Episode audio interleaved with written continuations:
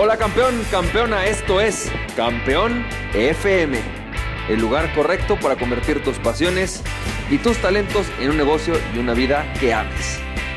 Hola, ¿qué tal? ¿Cómo estás, champ?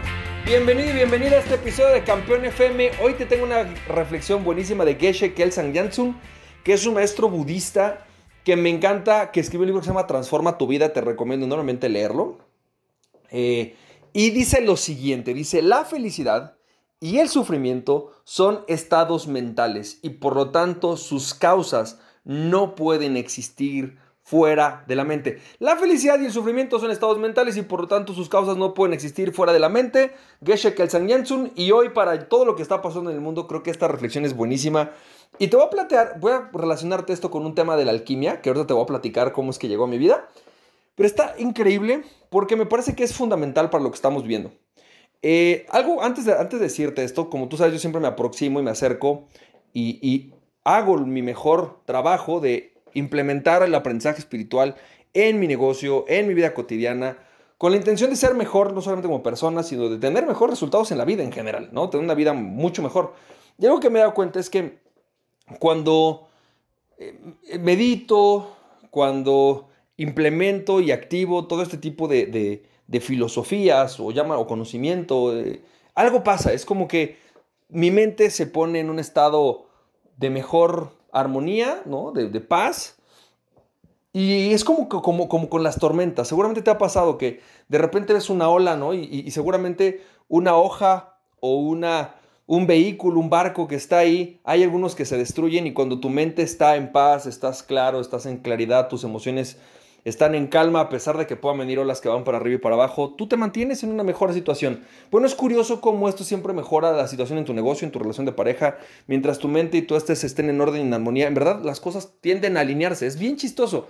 Es algo padrísimo, pero te comparto esto porque en esta pues experiencia de, aprender y de buscar diferentes fuentes para encontrar la misma respuesta, eh, me encontré un lugar que se llama Alchemy Guild, que es como un lugar donde muchos alquimistas hablan acerca de lo que es la alquimia, de cómo utilizarlo. Y aunque mucha gente tiene esta teoría de que, o bueno, esta idea de que el alquimista es este que busca convertir el plomo en oro, ¿no? En realidad, pues, la alquimia consiste en hacer lo mismo que hacen los budistas o que hace cualquier filosofía espiritual, que es transformar la mente, ¿no? De pensamientos y de una forma mental no productiva, ¿no? Densa, ¿no? Sin, que, no te sirve, que te lleva, que lleva a la gente al, al, dolor, al sufrimiento, un poco como Yoda, ¿no? Hablaba de esto. O a transformar tus pensamientos de pensamientos que te llevan a la armonía, a la paz, al mayor desarrollo, al amor, etc. Eso es básicamente de lo que se trata la alquimia, de llevar a la mente de un estado de plomo a la mente a un estado de oro, ¿no? De una mente pesada a una mente ligera. Básicamente de eso se trata, por explicarlo de una manera, ¿no?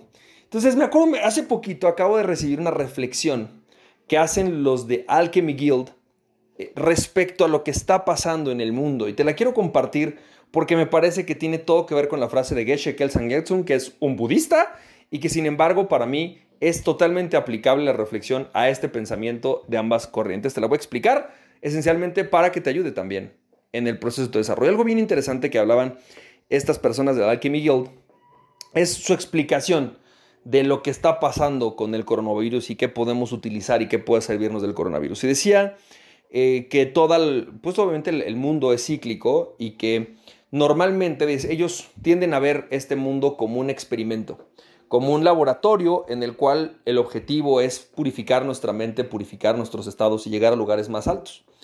Y entonces lo que explicaban acerca de lo que es eh, de lo que está pasando. Es decir, nos está diciendo, fíjate, este laboratorio, o sea, el mundo, este, esta experiencia de vida, lo que nos está diciendo es que nos está poniendo en fuego, en un momento en el cual vamos a tener que quemar todas nuestras viejas costumbres, todas nuestras viejas creencias, toda la forma que no nos funciona y no nos ha funcionado como humanidad.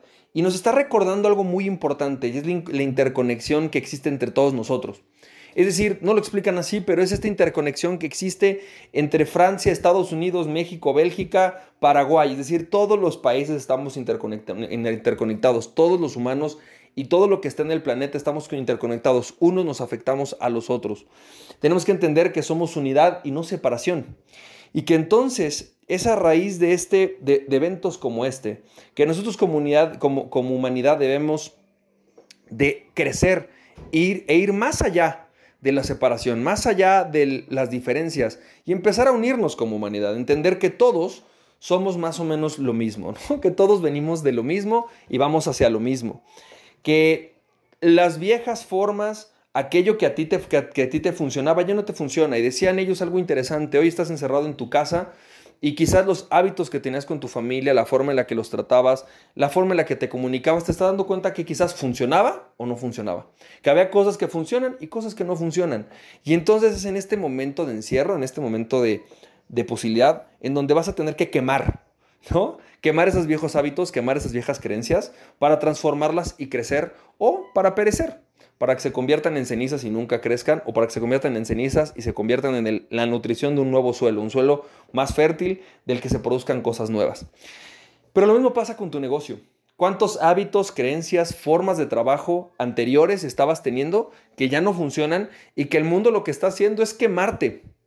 O sea, quemar esos hábitos, esas formas anteriores para llevarlos a nuevas formas, formas más grandes. Este momento, lo que explican ellos, dice el fuego, normalmente el fuego que se está produciendo en este momento en un laboratorio, que normalmente nos va a llevar a las cenizas y de ahí puede renacer el fénix, ¿no? Este, el fuego se, se cura con agua. Y el agua, esencialmente, es la mirada interior, el regresar a ti, el buscar nuevas herramientas, nuevas formas, o más bien, o formas pueden ser antiguas, no importa, pero adquirir nuevos hábitos en tu vida para estar más en paz.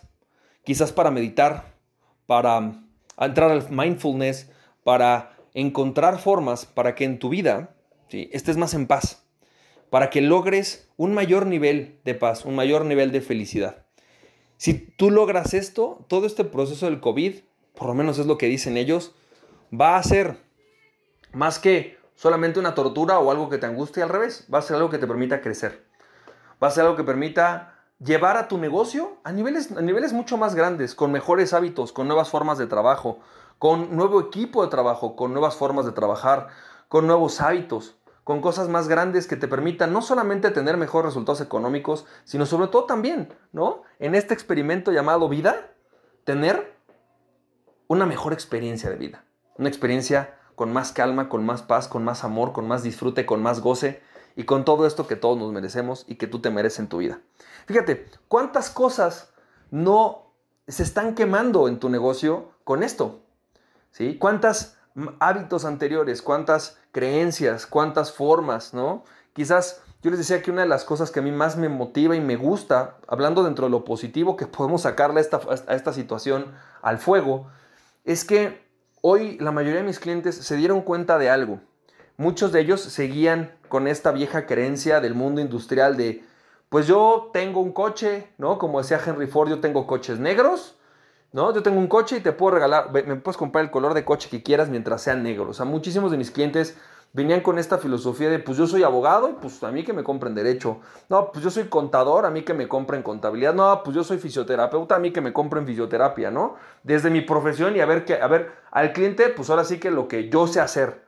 Y hoy están en, una postura diferente. Se pasaron de ser profesionales a ser coaches, a ser consultores, a ser expertos, a ser asesores. Es decir, oye, quizás yo soy dentista y ahora tengo la posibilidad de educar a la gente.